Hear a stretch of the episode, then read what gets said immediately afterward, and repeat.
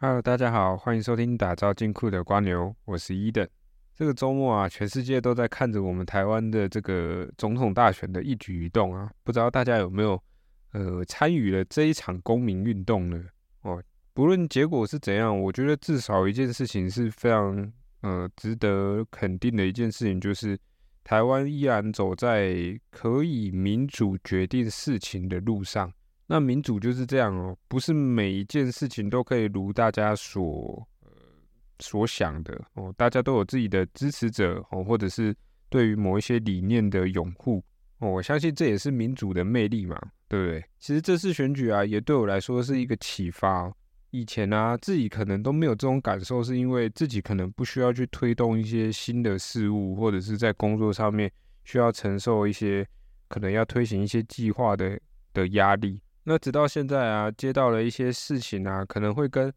呃自己的专案上面会有一些推进的计划的冲突，或者是说跟整个公司的呃过往的走向都不太一样的时候，就会想到一个跟这次选举蛮有相关性的点，就是每一个候选人啊都有自己的理念以及自己想要推行的一个方向或者是政策，那我们要如何让？一个不懂我们现在推行的理念，或者是不懂我们现在正在进行的呃相关计划的优劣势的人们，去了解到我这件事情是可行的，然后并且支持我，或者是呃反对我之类的。那从候选人的角度去想啊，就会觉得说自己其实现在所做的任何一件事情，好像都没有他们来的这么有压力。反观，就好像有点像是利用这一次选举，或者是利用这些候选人呢，来启发我们哦，安慰我们。今天遇到任何一些事情的不顺遂的时候呢，想想他们哦，他们即便呃有很很好美好的抱负、很好的理念想要去推行，但是。没有办法去说服更多的人支持自己的时候，哎，这件事情就是不可行的。而他们所承受的压力，或者是呃批评、谩骂也好，好像都会来的比我们还要来的严重很多，对吧？所以啊，其实当领头的啊，或者是想要推行一些事情的，哎，相对来讲，他们承受的压力都是大家没有办法去感受的。哦，所以我觉得啊，这可能是这一次选举呢，跟我现在呃整个生活上的的状态，让我去体悟到的一个感受哦，分享给大家。说不定大家现在也面临到一些呃自己现在在专案上啊，或者是自己的工作不顺遂之类的哦。想想这一这一票候选人们哈，或许他们的不顺遂，或者是他们的失利，都来的挫折感比我们大很多。哦，这样子安慰自己，好像自己就有更有动力可以继续往前，对吧？哦，然后这次呢，选举呢也发生了一件事情了哦，好像过往我记得好像以前只有在阿扁时代的时候有这样子吧，我不确定了，因为我以前的政治我不是很了解啊，就是国会没有过半这件事情哦，所谓的朝小野大哦，这个其实哈，我在以前念公民的时候，我公民老师曾经。常常跟我们讲一件事情，那时候我其实听不懂。他是说，他永远支持一件事情，就是我今天就算支持这一个呃这个总统候选人，但是我的国会会投他的对立面。我其实我以前听到这句话的时候，我没什么感觉。我原因是什么？因为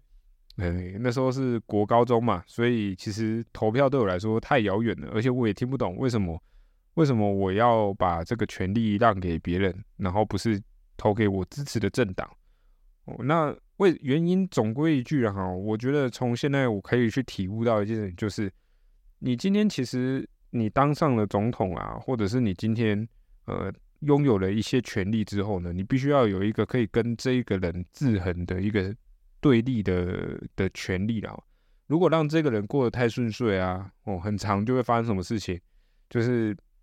不顺意民意嘛，然后做的事情可能相对来讲都不是恰当的哦，不是属于大家想要的方向哦，所以就必须要有在野去监督嘛哦，所以我知道这这一次选举啊，上一次小英那一次选举好像我也没有什么这样子的体悟，那直到这次的选举呢，我才有真真正有这种感受哈，就是终于听懂我高中老师在讲的公民的课。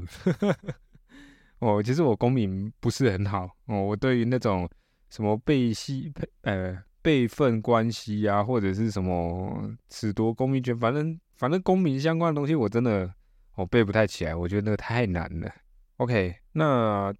今天呢，我们也是一个闲聊篇呐，哦，其实也是会聊到一点投资。那我们今天第三十八集呢，主要内容就是我们选后的版投资版图会不会有进行变动。然后呢，以及哦，我这一次呢非常热血的一投完票呢，就上了南投去露营哦。我们来聊聊露营的番外篇。那这次呢，因为选举啊，没有说什么政短政党轮替哦，所以基本上呢，哦，我个人认知就是，因为毕竟他们是一个政党，所以他通常不会去推翻前一个自己的总统哦，自己的政党的主席去推行的那些。呃，政策嘛，所以绿能呢跟军工这方面呢，理论上投资的版图还是不会变动。那还有什么新的版图会出现呢？我觉得第其中一个，我觉得这个版图可能哦，可能会悄悄的出现，就是有关于营造业这一个相关的呃版图。我为什么会讲这个？哦，其实我觉得啊，哦，这次呃。三位候选人是不是都有提到哦？我们社会住宅要怎样之类的哦？这个政策势必相当然，就是说任何一个候选人上位，理论上都要进行这一件事情啊。那我们也知道哦，之前过往的政府可能在社会住宅上面并没有这么尽心尽力嘛。那他如果要继续呃让大家得人心的话，势必他这一任呢，可能社会住宅这一个相关议题上面就必须要发挥更好的一些出色的效益嘛。所以啊，我个人认为啊，营造业这一个方面啊，大家可以稍微开始关注啊，因为其实不不只是这个政策的影响哦，任何一个东西，包含景气啊，或者是呃最近的房市也好，其实都有开始在趋向回暖的状态。所以我觉得营造业这一个相关的投资版图呢，大家可以去留意。哦，跟政府有合作关系的营造公司啊之类的，哦，当然了，哈，我我现在讲的这个营造业啊，是比较偏向是预测啦。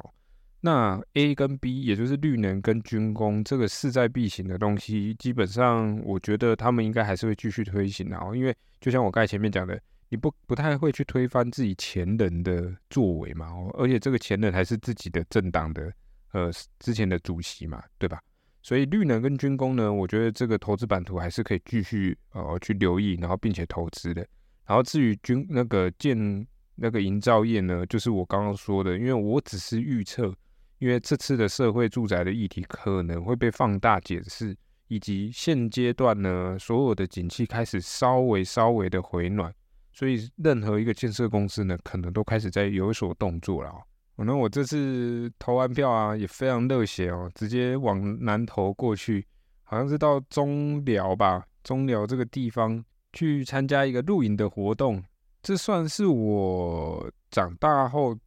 的第一次，我应该说以开车来讲啊，第一次参加这种露营的活动。那我真的觉得哦，台湾的人们呢，真的很喜欢露营诶，因为我我去到那个南投的那个山区的时候。即便呐，即便礼拜六是选举日，但是那个营区啊还是满的。他的那个，因为理论上了哦，我们去选举这件事情，应该会规划还要在那一天进行露营活动的人们呢，应该会相对来少，相对来说少一点嘛，对吧？这样比较合理吧？因为如果我投完票还再赶上去，有一些人可能是一大早就要上去哦。那但是实际上不是这样子，我上去到那个营区的时候，发现。那个小营区啊，基本上全满的。然后我们是去比较大营区的那个地方，基本上也是将近呃三分之一到三分之二的帐吧。我觉得也相对来讲还蛮多的啦。所以台湾从事露营活动呢，真的是人是越来越多了。而且我我就我所知啊，哦，就是听这些露营的营友们说，现在台湾的营区啊，好像已经来到了将近。五六百个营区吧，但是呢，其实我很想问他们说，这些营区都这么的偏僻吗？我我所谓的偏僻哦，是来自于说这些营区啊，都要到山上，而且是非常非常陡的山。我们今天到我们这次到那个南头的一个叫做腾云农庄这个营区，哇，那个山路之崎岖，而且不是很好开。那个那个不是很好开，来自于说我如果今天只要要跟人家会车，另外一个人就要倒退，就是我们我们是没有任何可以会车的空间，因为左边悬崖，右边也基本上悬崖，就是已经应该说右边可能会是贴着墙，然后左边会是悬崖这种感觉。我所以基本上我们只要如果一旦要会车的时候啊。我们是一边要互让的，然后所以我先我那一天在开上去的时候，我都很祈祷一件事情，就是拜托不要有人，不要有人，不要有人，然后要有人可以，就是在那种好会车的地方，我们再来会车这样子。我我真的不想要倒退，因为那个山路是很陡的，我我就算从后照镜往后看，我真的我不知道我后面的路是长什么样子，更何况啊，我我那天听我的那些营友们说。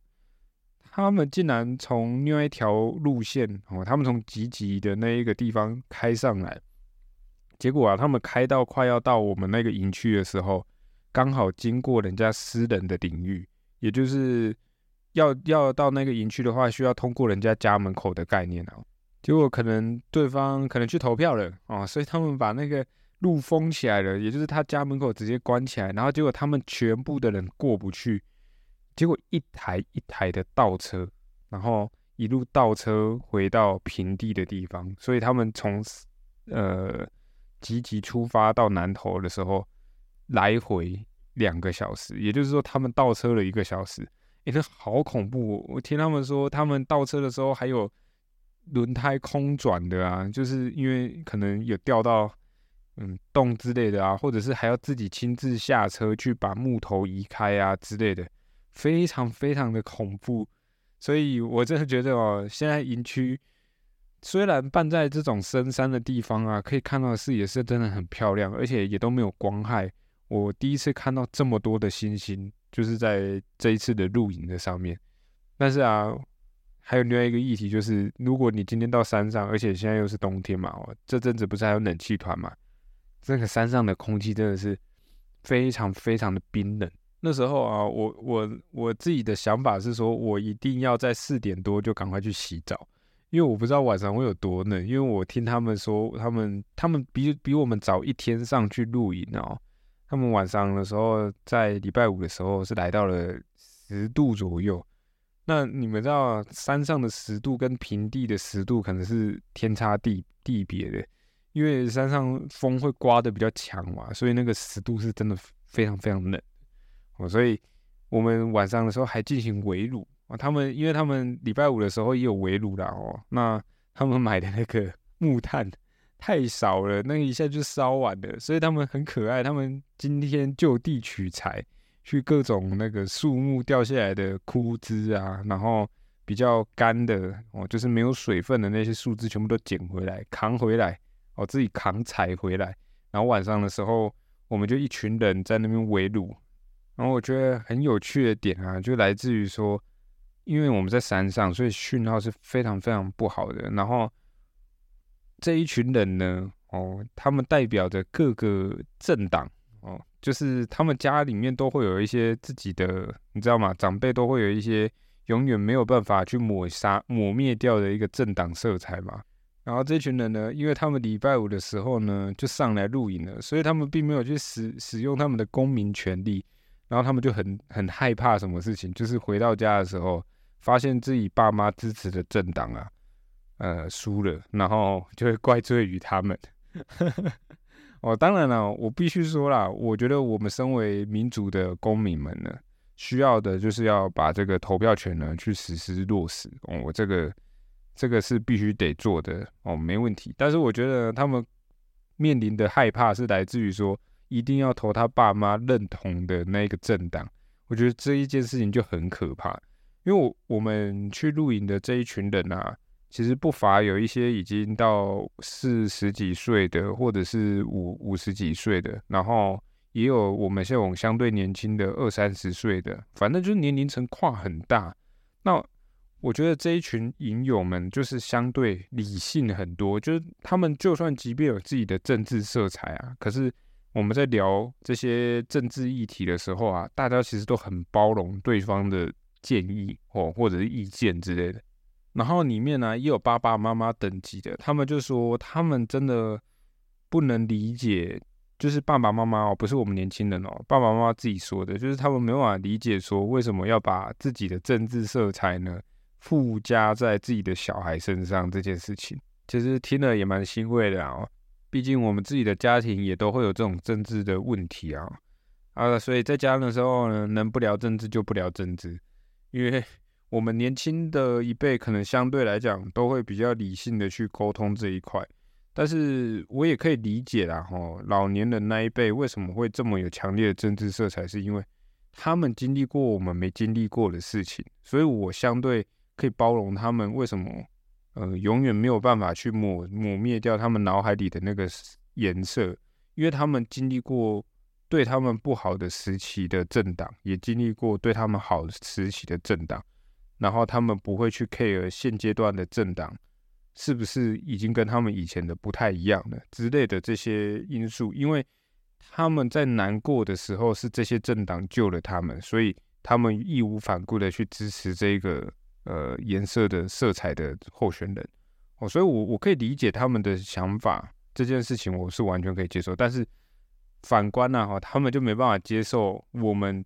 新的呃年轻人们呢，或者是。有一些新的想法哦，他们可能比较不能接受，所以我觉得大家呢也不用去跟家里去争论这些事情啊。听到这个政治议题，如果家里是不理性的，那我们就我们就顺应他的民意，然后